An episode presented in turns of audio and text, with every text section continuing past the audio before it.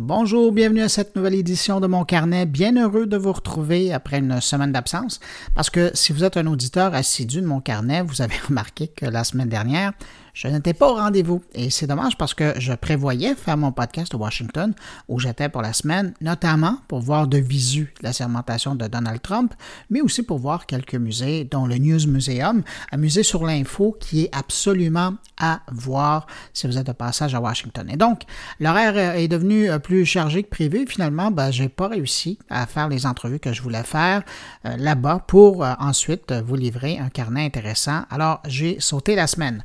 Bref, Bref, mes excuses auprès de ceux qui attendaient l'édition hebdomadaire de mon carnet pour, par exemple, faire leur ménage du dimanche matin. Mais bon, là, j'ai de quoi me reprendre de belle façon. Cette semaine, trois rencontres. D'abord, à tout seigneur, tout honneur, Jean-François Poulain qui vient nous présenter une entrevue sur le sujet de l'heure, en tout cas un sujet qui me passionne beaucoup ces temps-ci, les chatbots, ces robots conversationnels qu'on commence à voir apparaître ici et là en ligne et qu'on utilise quelquefois même sans le savoir.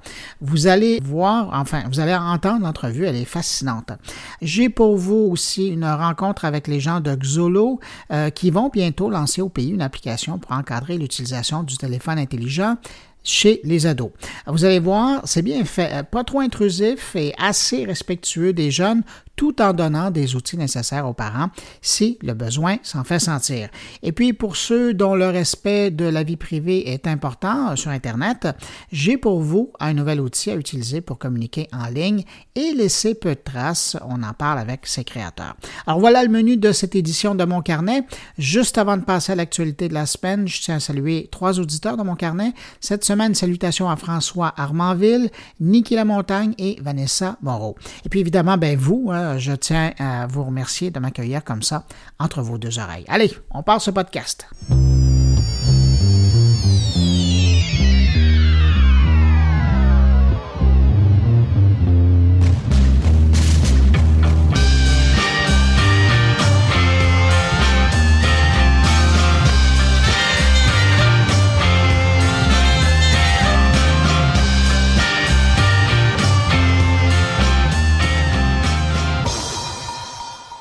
D'abord, j'y vais avec une bonne nouvelle que Google a partagée aux développeurs d'applications Android. Le géant américain a présenté sa nouvelle fonction Google Instant App. Imaginez pouvoir utiliser une application sur euh, votre téléphone ou votre tablette sans devoir systématiquement l'installer sur l'appareil. D'ailleurs, il y a un premier test qui est en cours avec euh, quatre éditeurs d'applications, BuzzFeed, Wish, euh, Periscope et Viki, qui ont accepté de revoir le code de leur application et de segmenter leur application en modules de 4 mégaoctets maximum comme grosseur qui peuvent se lancer séparément. L'idée est qu'on accède à une application en cliquant sur un lien, par exemple, et que quand on a fini de l'utiliser, ben, on ferme l'application et ça disparaît de notre téléphone sans même laisser de traces.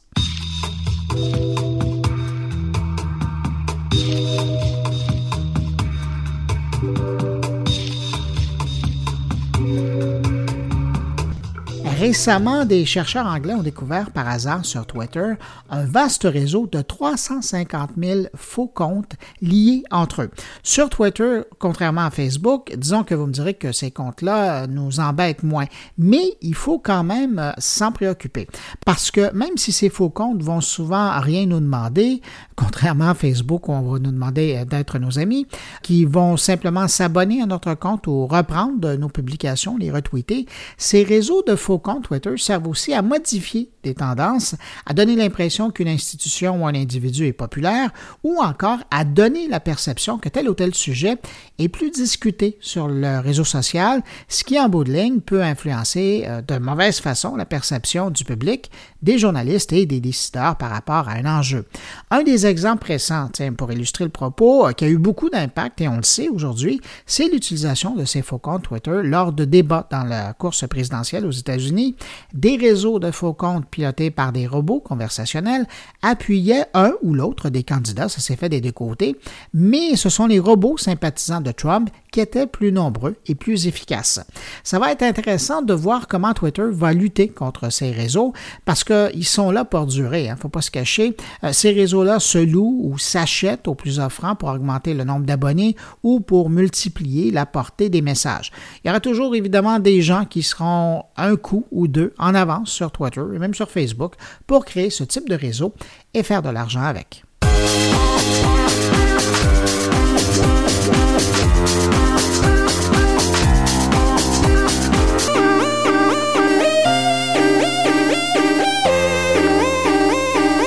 Autre sujet, cette fois qui nous vient de Chine, où euh, le gouvernement de Beijing part en guerre contre les outils qui permettent de contourner la censure d'Internet là-bas. D'abord, il faut mettre les choses en perspective. La Chine, c'est quand même le pays qui compte le plus grand nombre d'internautes au monde on parle de 731 millions de personnes qui sont branchées à Internet. Ben, L'Internet chinois, vous me direz, mais ça reste quand même l'Internet. Alors, tenter de gérer tous ces échanges-là, ben, c'est pas une mince affaire.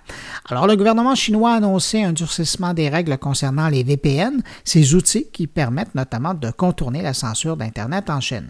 C'est le ministère de l'Industrie et des Technologies d'information qui tient à rappeler que sur le territoire chinois, il est interdit d'utiliser des VPN, ce qu'on pour euh, des réseaux privés virtuels sans l'accord préalable du gouvernement chinois. C'est donc dire qu'on oublie ça, c'est impossible d'utiliser des VPN. Les VPN en Chine sont utilisés principalement pour dissimuler l'origine réelle d'un internaute pour lui permettre d'accéder à des sites web interdits ou à des réseaux sociaux de l'extérieur de la Chine. C'est la façon de faire pour accéder notamment par exemple à Facebook ou à Twitter de la Chine. Pour réussir à mettre fin à l'utilisation de ces passerelles informatiques vers le reste du monde, le gouvernement chinois annonce qu'il augmente les inspections chez les fournisseurs d'accès à Internet et des différents fournisseurs de services L'administration chinoise euh, les oblige donc du coup à s'assurer eux-mêmes que les internautes n'utilisent pas leurs services pour des activités illégales comme l'utilisation de VPN.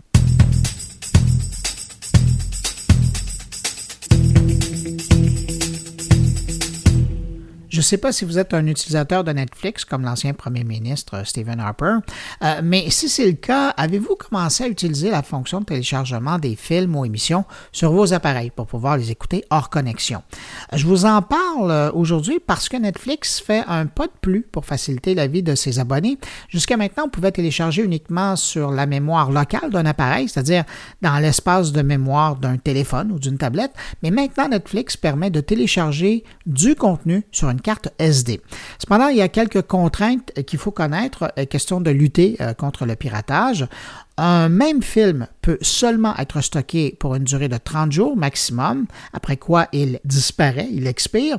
Une fois la lecture enclenchée, l'abonné de Netflix devra terminer le visionnement de la vidéo avant le dépassement d'un certain délai. La période varie selon le producteur, mais bon, ça sera jamais inférieur à 48 heures. Et puis, très important, si vous pensez partager vos films avec des amis, sachez que le fichier sur la carte SD ne peut être lu que depuis l'appareil sur lequel il a été télécharger.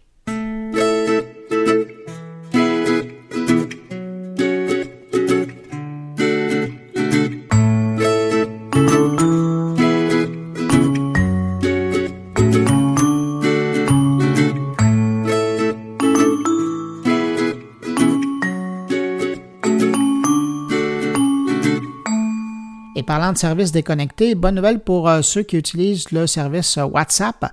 Celui-ci permet dorénavant d'envoyer des messages automatiquement une fois connecté. Donc, vous pouvez écrire tout ce qui vous passe par la tête et lorsque vous avez du signal, vous avez du Wi-Fi ou votre connexion euh, Internet par téléphone, ben, WhatsApp gère l'envoi au destinataire. Aussi, WhatsApp gère dans le même contexte l'envoi de 30 photos ou vidéos à la fois lors d'une connexion à Internet. Alors, ça va être vraiment une bonne chose et c'est une bonne idée, particulièrement quand on est en voyage.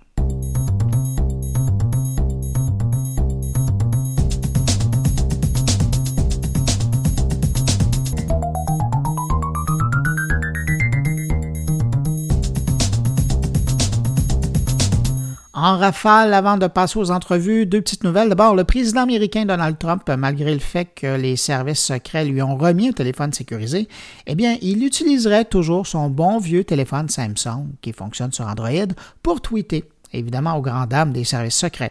Et puis, Facebook teste les pubs ou les messages commandités dans l'environnement de Messenger en Australie et en Thaïlande. Pour le moment, on parle uniquement de publicités qui apparaissent sur la page d'accueil de Messenger.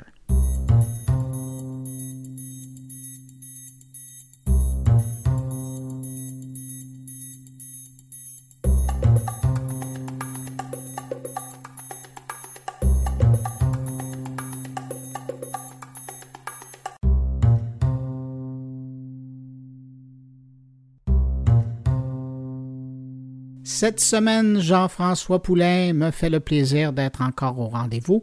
Bonjour Jean-François. Bonjour Bruno, c'est toi qui me fais l'honneur cette semaine encore de me recevoir. Et puis, euh, ben, tu nous permets de rencontrer plein de gens intéressants. Et cette semaine, euh, tu ne fais pas exception parce que euh, là, tu tombes vraiment dans ma table de sujets. Tu oh. parles de robots conversationnels, ce qu'on appelle communément en anglais les chatbots. Oui, puis en passant, nous, j'organise une conférence le 23 février qui va parler d'exactement ça avec nos amis de Éléments AI. Plus de nouvelles à venir euh, sur le nom des conférenciers euh, très bientôt, mais ça va être exactement dans cette table-là. Ah, c'est bon. Ben, de toute façon, on va avoir le temps d'en reparler de cette conférence-là. Oui. Mais donc, c'est ça. Chatbot, pourquoi? Qu'est-ce qui t'intéresse là-dedans? Ben, écoute, pour moi, je pense que c'est la première expression qu'on a de l'intelligence artificielle. Puis malgré ça, je dis ça, mais en même temps, on est conscient des, premiers, des premiers articles que j'ai lus là-dessus, de la conversation que vous allez entendre avec euh, Chloé Tétrault de chez Shopify après, c'est qu'il y a une grosse partie, on triche encore. Hein. On pose des questions aux utilisateurs, on utilise des algorithmes, mais le tout n'est pas encore, encore tout à fait intelligent. Mais pourquoi tu dis que ça n'a pas l'air euh, tout à fait intelligent? Ben, euh, non, c'est pas que c'est pas l'air tout à fait intelligent. Ça a l'air intelligent, mais c'est pas encore de l'intelligence artificielle. Je pense encore. Ah, d'accord. Je pense pas. Je suis certain que c'est encore de l'intelligence algorithmique. C'est quelque chose qui est pas encore. Il n'y a pas d'apprentissage encore. Il n'y a pas de ce que les gens appellent le deep learning. Je pense que ça reste encore une notion qui est, qui est assez abstraite. Ce qui est intéressant, par contre, c'est que des compagnies comme Shopify, comme d'autres compagnies, commencent à créer des chatbots qu'on pourrait dire peut-être semi-intelligents parce qu'ils apprennent pas encore réellement euh, par rapport à toi, ils font pas de déduction, puis ils ont encore le, gros problème, à mon avis, pour l'intelligence artificielle, d'être de ne pas être en mesure de mesurer, euh, justement, pas être en mesure de mesurer l'impact que ça a sur un humain. Ils vont avoir leur propre raisonnement, mais déconnecté de ce qui fait que quelque chose nous agace, nous.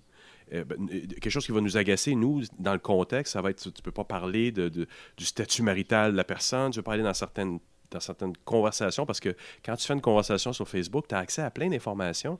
Est-ce que tu en profites pour aller dans cette direction-là? Ah, j'ai vu que vous étiez célibataire, la Saint-Valentin approche. Est-ce que tu veux vraiment jouer là-dedans? Est-ce que l'intelligence est assez euh, euh, aiguë pour pouvoir vraiment arriver là-dedans? Je pense pas. Puis j'ai lu un article, puis on va parler avec euh, Philippe Baudouin aussi bientôt, de AI, qui disait l'intelligence artificielle n'est pas encore tout à fait là, mais préparez vos sites, préparez vos, vos robots conversationnels, posez des questions à vos utilisateurs et mettez-les en interface avec tout ce que vous avez de données. Donnez-leur de l'information intelligente reliée à ce que vous avez qui va les satisfaire. Ben, c'est là où ils vont devenir pertinents.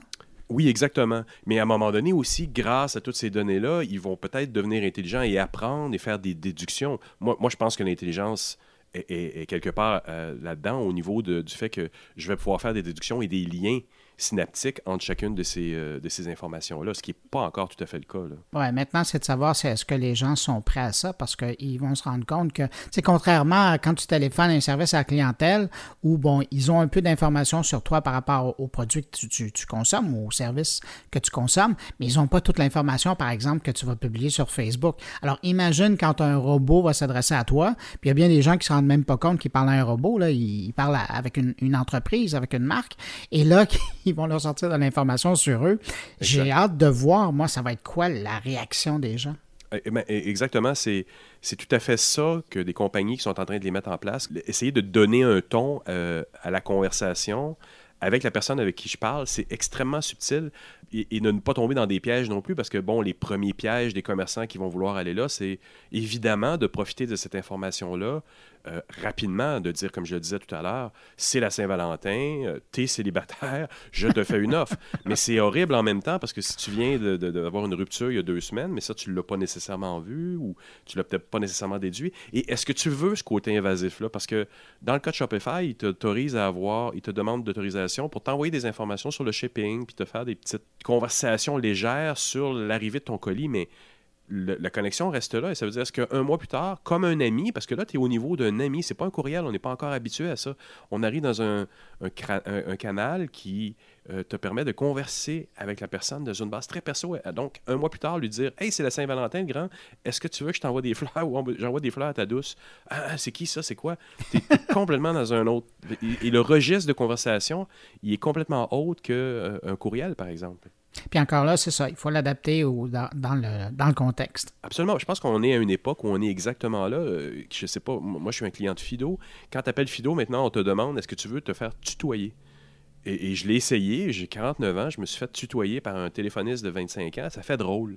Je ne veux pas dire que j'ai ce snobisme de vouloir être vous voyez, mais le ton est vraiment important. Puis juste établir ça avant même que des intelligences se mettent en arrière, d'humain à humain, il y a déjà quelque chose qui s'installe. Puis c'est de ça que Chloé va nous parler aujourd'hui. Donc, euh, Jean-François, tu as une invitée que tu as choisie pour nous parler de ce sujet-là. Pourquoi? Présente-nous donc euh, ton invité. Bien, Chloé Tétrault est une, experte euh, en expérience utilisateur chez Shopify. Elle a travaillé l'année dernière sur un robot conversationnel pour, justement, comme je disais, permettre aux gens, lorsqu'ils finissent une transaction, de dire oui, je veux être averti. Et donc, il, y a un petit bot à la fin, un petit, pas un petit bot, mais un petit bouton à la fin qui dit oui, je vais être connecté, mais au niveau de mon chat de Facebook. Et là, après ça, ils vont recevoir des informations. Ton colis est parti, ton colis va arriver dans tel jour, tant de ce qu'on retrouve en ce moment sur Amazon. Et là, Shopify vient d'acheter d'autres sous-compagnies, on va en parler dans l'entrevue aussi, qui va leur permettre tranquillement d'acquérir plus d'informations et d'outiller les commerçants parce que là, eux offrent ça à, je ne sais plus combien, ils ont quelques centaines de milliers de clients chez Shopify. Et donc, à, tous leurs clients, ils offrent ce service-là de tomber en mode conversation. Donc, c'est de ça que Chloé euh, nous parle euh, cette semaine. Alors, Jean-François, je te remercie pour cette entrevue et puis euh, ben, je te dis à la prochaine, puis on l'écoute. Merci, Bruno. Alors, bonjour Chloé. Bonjour Jean-François. Alors, explique-moi pourquoi Shopify a mis en place un chatbot? Est-ce que c'est une mode, là? Tout le monde parle d'intelligence artificielle en ce moment où ça sert vraiment les entreprises? Est-ce que ça leur donne vraiment une plus-value dans, leur, dans leur offre de service? C'est sûr que oui, c'est une mode. Euh, on, entend, en entend parler partout en ce moment. Euh, mais c'est, je te dirais que est-ce que c'est une solution qui facilite la transaction? Euh, on est encore dans les débuts. mais ce que je te dirais, c'est vraiment un, une solution qui permet de l'engagement avec les, euh, les, clients. Donc, nous, chez Shopify, on a des marchands. Ces marchands-là cherchent à aller chercher des clients, euh, que ce soit par Facebook, que ce soit par Pinterest, Instagram, tous les, tous les canaux de, de distribution possibles. Puis, euh, Messenger, le chatbot qu'on a fait, en fait, ça permet un engagement plus personnel entre le marchand et son client. OK. Parce que la, la, différence des autres médias sociaux que tu nommais, là, quand on parle d'un messenger ou d'un, il y a une conversation qui s'installe avec l'utilisateur. C'est ça, c'est vraiment comme le, dans le fond, c'est comme parler avec ton ami, mais par exemple, j'achète des souliers, je reçois la, confirmation d'achat par Messenger du marchand que j'ai acheté les, souliers. Puis de là, si j'ai des questions ou si je me suis rendu compte que j'ai pas acheté la bonne paire, ben je peux tout de suite contacter euh, le marchand ou je peux juste lui, dire merci, tout simplement, envoyer un, un emoji euh, thumbs up. Puis comment ça fonctionne euh, à ce moment-là Donc, mais c'est comme tu dis, c'est une conversation, mais il y a un aspect pratique dedans. Donc, il y a des mm-hmm. messages automatisés qui passent à travers. Comme c'est une conversation, tu le dis, ça parle comme avec un ami, mais il y a comme un ton là. Ça, ça a été toi ton mandat avec Shopify. Comment vous faites ça euh, au départ là, avec l'entreprise? Shopify a plus que 300 000 euh, marchands. Donc, j'ai fait beaucoup de recherches sur justement comment est-ce qu'on donne, un, ton ou une personnalité à un, à un bot. C'est super important de donner une personnalité, mais là, dans notre cas c'était un peu l'inverse. Comment, comment ne pas donner ou donner une personnalité plus neutre ah qui va fonctionner aux 300 000 marchands qui veulent l'utiliser. Qui, eux, vont envoyer le même message à leurs millions de, clients. Un peu faire l'inverse de ce qui est recommandé pour un bot parce que, dans le fond, pour Shopify, c'était vraiment de comment est-ce que j'écris un message qui était comme Hey there, thank you for shopping with us, euh, qui va fonctionner à, avec tout le monde. Dans le fond, tous les, types de marchands que, que je vende des, des, souliers ou que je vende des, des tables, peu importe ce que, que je, je vends, on n'avait pas customisé les messages. On les faisait vraiment pour euh, dans, le but de, de, de, lancer le produit plus rapidement, on a fait vraiment un message qui fonctionnait pour tout le monde. Euh, donc, c'est vraiment de comment est-ce qu'on on va chercher euh, du vocabulaire qui est le plus neutre possible. Tout à l'heure, on en parlait, donc il y, a, il y, a, quand même une façon pour les marchands d'amener un, un, ton qui leur, qui leur, est propre. Oui, donc c'est ça. Donc, la première phase, on ne pouvait pas. Puis là, euh, l'été passé, on a lancé justement, la, la, on a permis de, de pouvoir modifier, éditer ces messages-là. Okay. Puis dans le fond, si on regarde un peu euh, où est-ce que l'expérience utilisateur rentre dans ça, c'est vraiment comme ben, moi de mon travail de ce que j'ai fait, c'est vraiment de travailler, de, regarder l'expérience utilisateur mais sans interface, avec des mots. Donc on parle de conversational UX.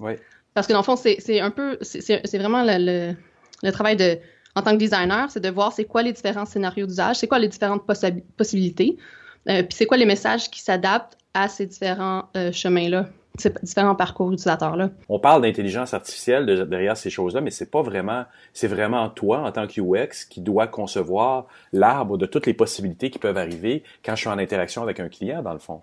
Euh, oui, ben dans notre cas, oui, c'était ça. C'est justement de voir, OK, ben, c'est quoi toutes les possibilités qui sont là? C'est quoi le bon message? Dans ces différents cas-là? Est-ce que on, on peut s'attendre quand on parle avec un robot qui, qui est de Shopify. Est-ce qu'on peut mhm. s'attendre à ce qu'à un moment donné, c'est un vrai humain qui commence à nous parler? Est-ce que quelqu'un, à un moment donné, le, le, le, chatbot sonne euh, du côté marchand en disant Oh, là, il y a quelque chose qui dépasse mes qualifications, c'est à toi de reprendre le dessus? Oui, mais ben, en fait, c'est ça. C'est euh, le marchand a accès aux, aux réponses. Si le, son client répond, donc, il a accès à la conversation, puis il peut commencer à engendrer une, conversation avec le, avec le client. Est-ce que ça paraît ça pour le client à ce moment-là? Est-ce que tu vois le message qui est d'ordre de, de, ton algorithme à toi et à un moment donné, pouf, c'est un être humain qui répond? Est-ce qu'on voit cette transition-là? Oui, puis en fait, je te dirais que le premier message qui est reçu, c'est vraiment euh, si on se met dans la, situation du client. Je viens d'acheter des souliers. Oui. Je, fais, je passe ma transaction, puis tout de suite, je reçois une notification par Messenger qui me donne, qui me dit Hey, bonjour, euh, merci d'avoir acheté avec nous, voici ton, ta confirmation d'achat. Je suis déjà dans le flow. Mais ça, en passant, c'est conditionnel à ce que la personne se soit inscrite avec son login Facebook, je présume? Oui, la façon que ça fonctionne, c'est que si tu es sur. tu dois être login sur Facebook, mhm. puis sur la, dans le, le, checkout, sur soi, il y a un petit widget qui apparaît où est-ce que tu peux opter in pour recevoir les notifications par ah, Messenger. D'accord. En, premier, on avait fait un, long message qui incluait euh, et qui parlait aussi des options de shipping qui allaient être euh, envoyées dans les jours suivants. Puis ensuite, la, confirmation comme deuxième message. Euh, puis on s'est rendu compte que les gens lisaient pas le message parce que c'était trop long. Les, marchands recevaient beaucoup de, de, messages des clients leur demandant Ah, ça va être quand? La livraison, c'est pour quand Donc, suite à ça, ben, on, a, on a modifié, on a séparé ce long message-là en deux, puis on a mis les options de, shipping, de, de livraison à la fin.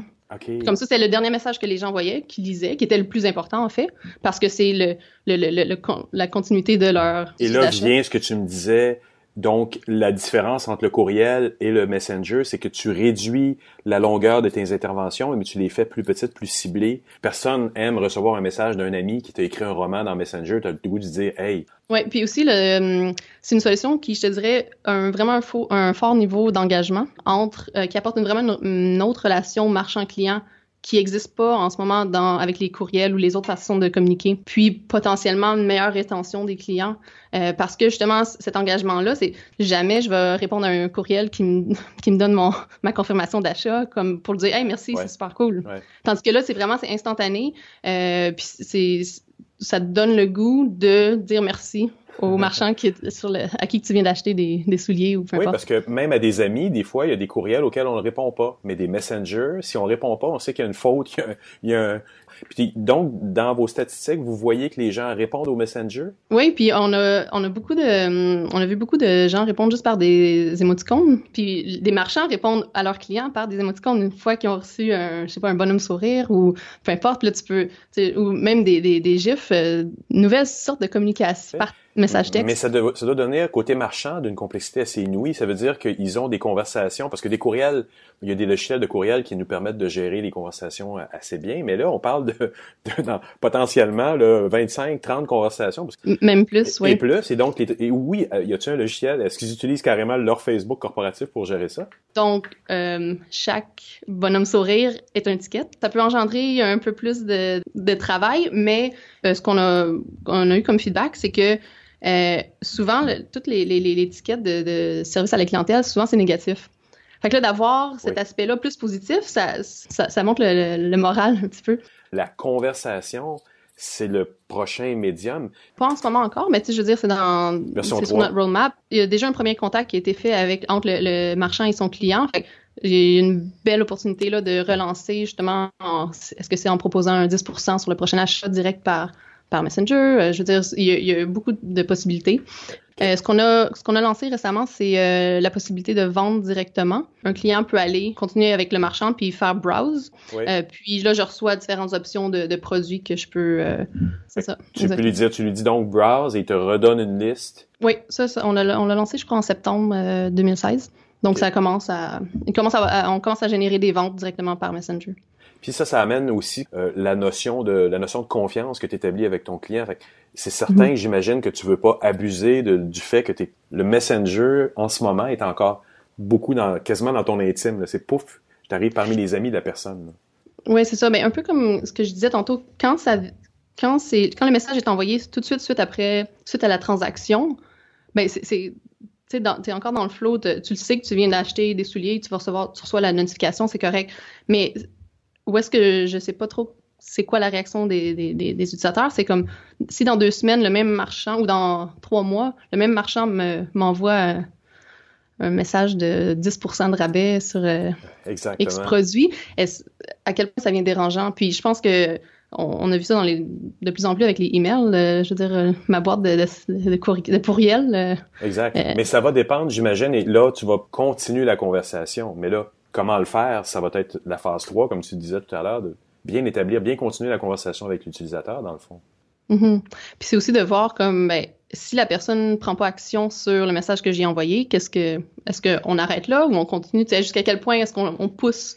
On était rose bonbon aussi quand au début début début des courriels en 96 97 Mhm. j'étais là je suis un vieux crouton puis on parlait on avait ça puis à un moment donné ouf on commençait à apparaître des courriels qui étaient dérangeants et on était insultés on l'est plus maintenant mais vous devez commencer à avoir des feedbacks là-dessus vous ça fait plus de six mois même un an que Mhm. vous avez en acceptant ça peut-être que les est-ce que les gens se rendent vraiment compte de l'impact de la rétroaction de pouvoir dire ben hey euh, j'embarque dans la conversation je sais qu'aujourd'hui euh, c'est la Saint-Valentin Mhm. Non, c'est ça. Je veux dire, il est un petit peu trop tôt pour le dire en ce moment, puisque tout ce qu'on fait, c'est envoyer des, des, des messages qui sont utiles euh, aux clients. Mhm.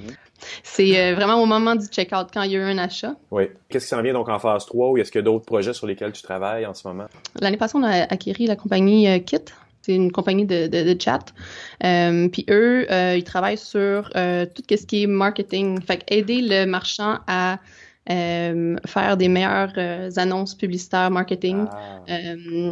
Et de façon automatique. Donc, par un, justement une, une intelligence artificielle. Euh, puis, on a une équipe ici à Montréal qui travaille sur euh, euh, justement comment re- prendre toutes ces données-là, puis comme quoi faire pour euh, donner des suggestions qui sont plus précises aux marchands pour qu'ils puissent euh, prendre action. Donc, de si- marketing. si c'est fait intelligemment, puis on en donne, parce que ça a toujours été ça, on regarde le cellulaire, on est content de donner notre position, puis plein d'informations personnelles. Enfin, on n'est pas content, on l'ignore ou on préfère l'ignorer, parce que le cellulaire nous a amené tant de choses bénéfiques dans notre vie.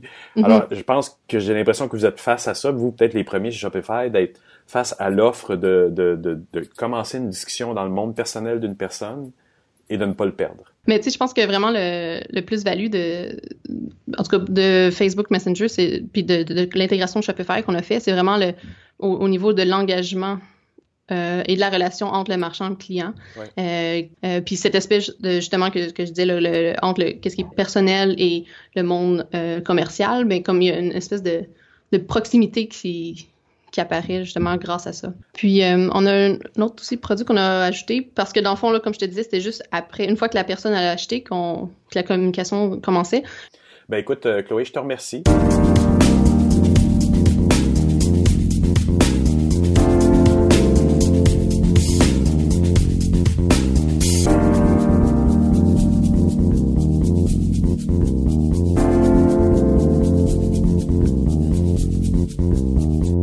Vous voyez, hein, je vous l'avais bien dit, entrevue fascinante de Jean-François au sujet des chatbots.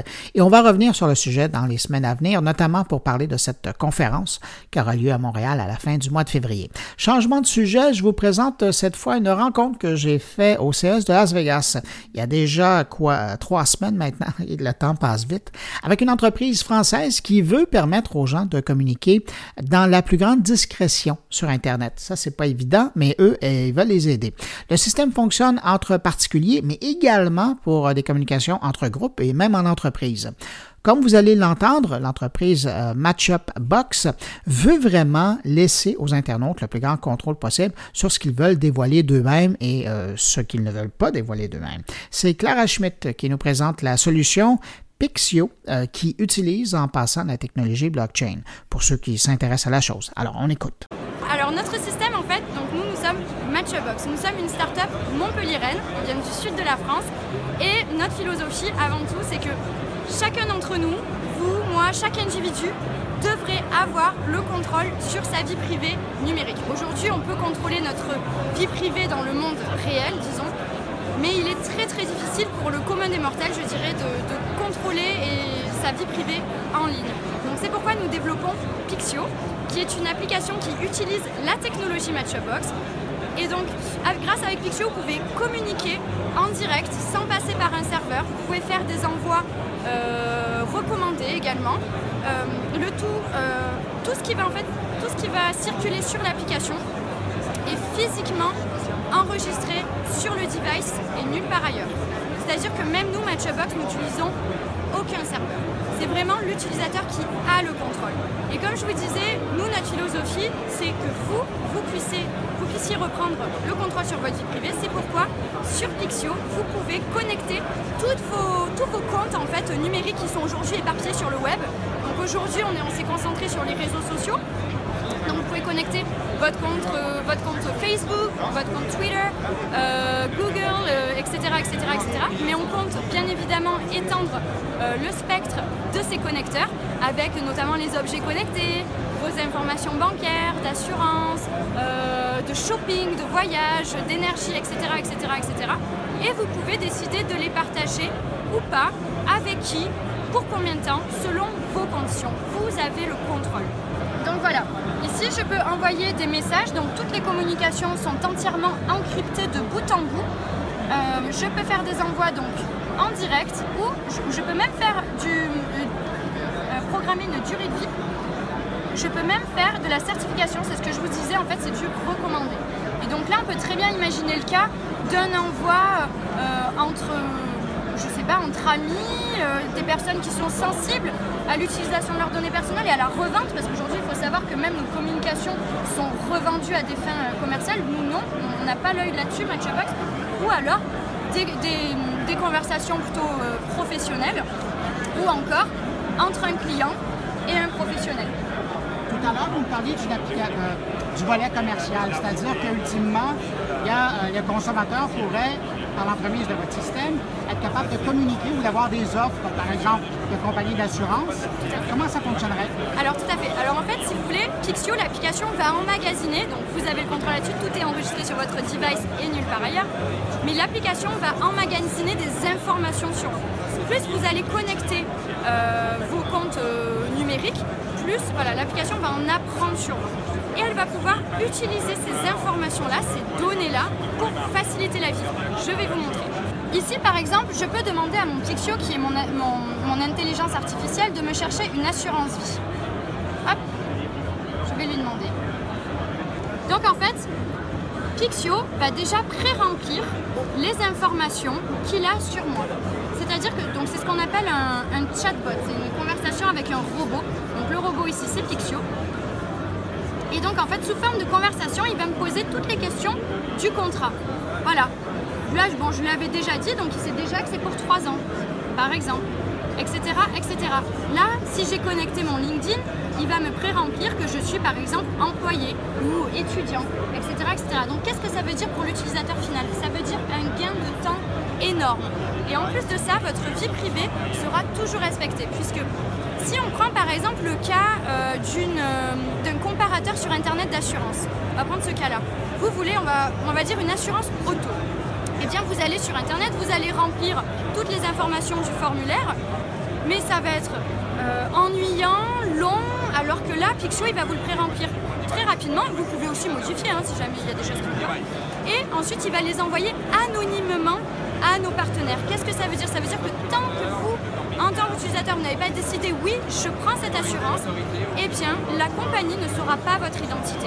Donc ça veut dire que vous ne pourrez pas spammer derrière. Quelqu'un qui voudrait essayer, est-ce Oui. que c'est déjà disponible ou on doit attendre? Non, c'est- c'est déjà disponible, donc vous pouvez dé- déjà tester, et c'est avec grand plaisir la bêta, euh, et même nous faire des retours euh, par rapport à, à votre expérience. Donc la bêta version, elle se télécharge sur le site pixio.me ou le site Matchbox. Et, euh, et puis voilà, vous pouvez aussi nous suivre sur les réseaux sociaux, Facebook, Twitter, LinkedIn, etc. Merci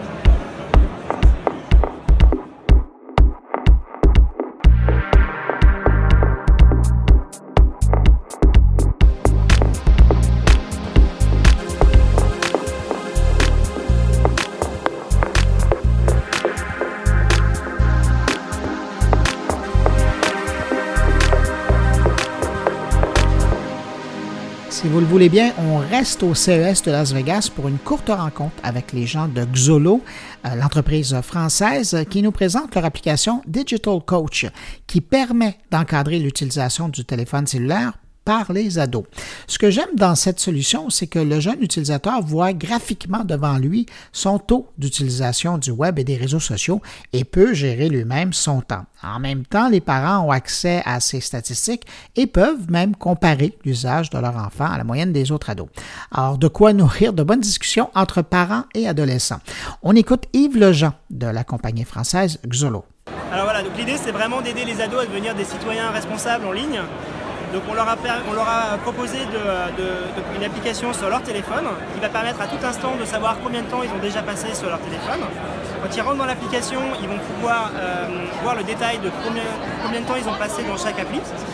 Et après, quand ils rentrent dans le détail, ils voient à la fois leur propre usage sur les sept derniers jours, et ce qui est très intéressant, ils vont pouvoir voir aussi l'usage euh, moyen des enfants du même âge et du même sexe. Donc ça permet vraiment aux ados euh, de se comparer aux enfants du même âge, et on va aussi les coacher en leur disant attention, ça fait trois jours que tu dépasses nettement l'usage moyen des enfants du même âge sur cette application-là, peut-être que tu devrais y passer un peu moins de temps, parce que l'idée c'est que les parents, sur leur téléphone, vont avoir accès aux mêmes informations, et donc du coup, bah, eux, ils vont pouvoir aussi comparer l'usage sur la base des données. Donc c'est pas d'ailleurs totalement inintéressant pour les ados, parce que certains ont des parents un peu stricts qui vont pouvoir se rendre compte qu'en fin de compte, euh, leurs ados passent pas tant de temps que ça par rapport à la moyenne.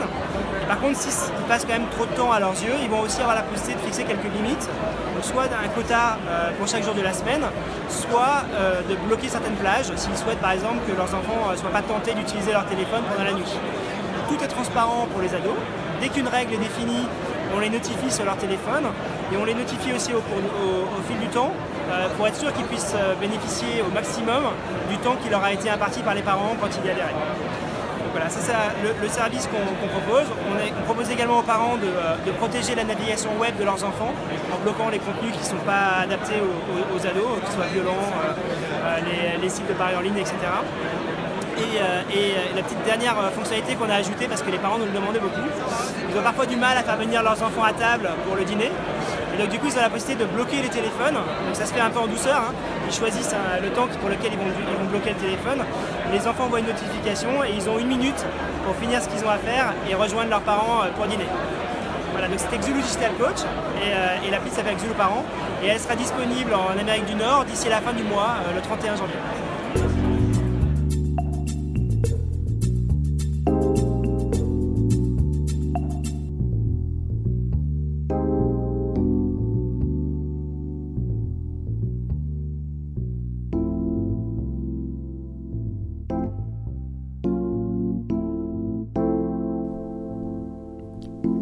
Eh bien voilà, c'est tout pour cette édition de mon carnet pour cette semaine. Merci de m'avoir écouté.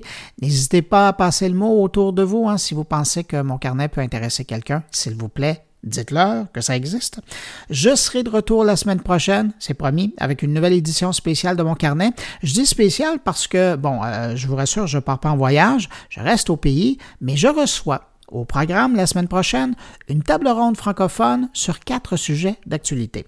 Entre-temps, si vous désirez, vous pouvez me laisser un message, vous le savez. Vous pouvez le faire en passant par la page Facebook de mon carnet, par le biais de mon compte Twitter, sur ma page SoundCloud ou encore dans la version blog de mon carnet. Excellente semaine, à la semaine prochaine. Au revoir.